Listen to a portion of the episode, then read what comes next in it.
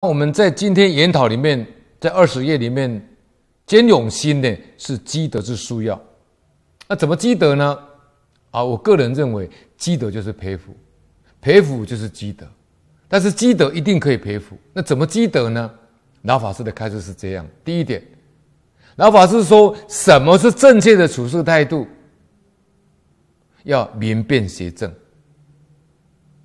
君子呢，掩人之过。以长善，小人毁人毁人之善以为功。君子呢，跟小人，他最大的关键就是那一颗纯心。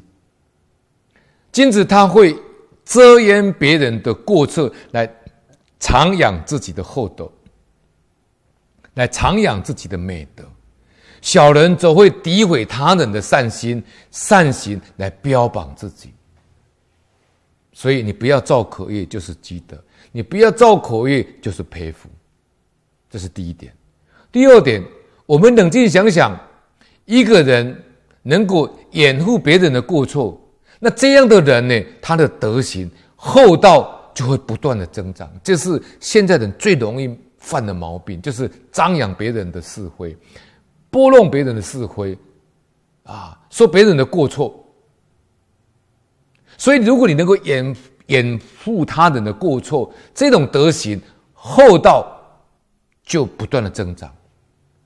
假设一个人的态度是常常去诋毁别人的过失，去说别人的过失，那么他每一天都在造罪业，折损自己的福报，他自己都不知道。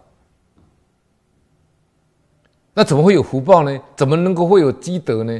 所以我们冷静想一想，现在小孩子嘴巴都很厉害。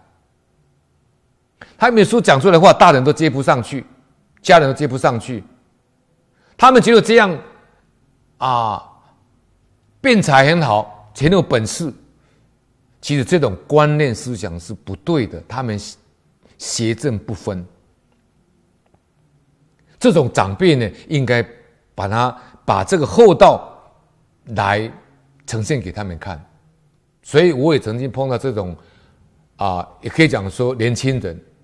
没有恭敬心，而且说话呢尖酸刻薄，啊，得理不饶人，这是什么？这是福薄薄福很薄的现象，业障很重，这就是什么？没有厚德载物，他没有厚道，啊。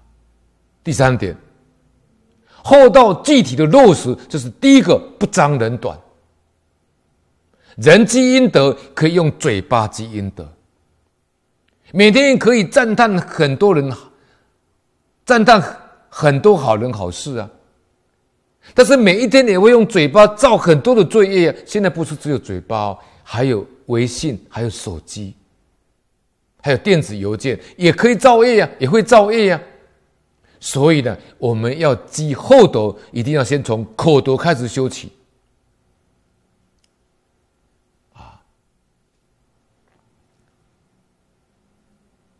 第四个，我们在《感应篇》里面也有研讨过，在《秦师之要》里面也有这个故事。楚庄王当时他在宴请这些群臣的时候，要让部属尽情的享乐，尽情的喝酒。刚好风吹来，蜡烛熄掉了。那么他一个妃子的的这个衣服呢，被一个啊一个这个楚庄王的部属呢拉下那个衣服的带子。那个妃子很不高兴，马上就把那个帽那个人的帽带扯断，然后交给楚庄王。楚庄王当时呢，啊，他这个妃子给他告诉呢，这个人呢，这个官员非礼我，赶快把蜡烛点亮，那个人把他揪出来。啊，楚庄王怎么处理？楚庄王他的抉择很有智慧。他想想，如果真的把这个人揪出来，那如果是这么多大将，大家喝的正快快乐的时候，啊，那是不是要依法办理？但是楚庄王不这样做，啊，楚庄王说继续喝，尽情的喝，啊，也就没有把灯打亮了，也就是没有把这个人的恶指出来了，看起来好像是不妥当。他不肯去就办。但是呢，这个呢就是积阴德，不彰人短。第五点，后来楚庄王呢，在跟晋国打仗的时候，突然间有一个人冲上去救楚庄王，逼退了很多敌人。楚庄王把命捡回来，然后对那个人说了：“他说，平常我看你，我没有对你特别好，特别厚爱，你为什么这个时候会可为了牺牲啊，牺牲你的性命来救我呢？”那个将士就说了：“大王。”那我就是多年前那个宴会里面拉下你太太衣角那个人呢、当时你有不杀之恩呢、所以我今天要给你报恩呢、我记住你这个恩德，你看他不彰人短，不彰人短哦，得到这么殊胜的果报，这什么意思？他积阴德，阴德积得厚，他没有造这个口业。第六，所以你看，真正不彰人短是因，结果是怎么样？就一条命回来。你假如彰人短，很可能是丢掉一条命。为什么？要招来杀身之祸。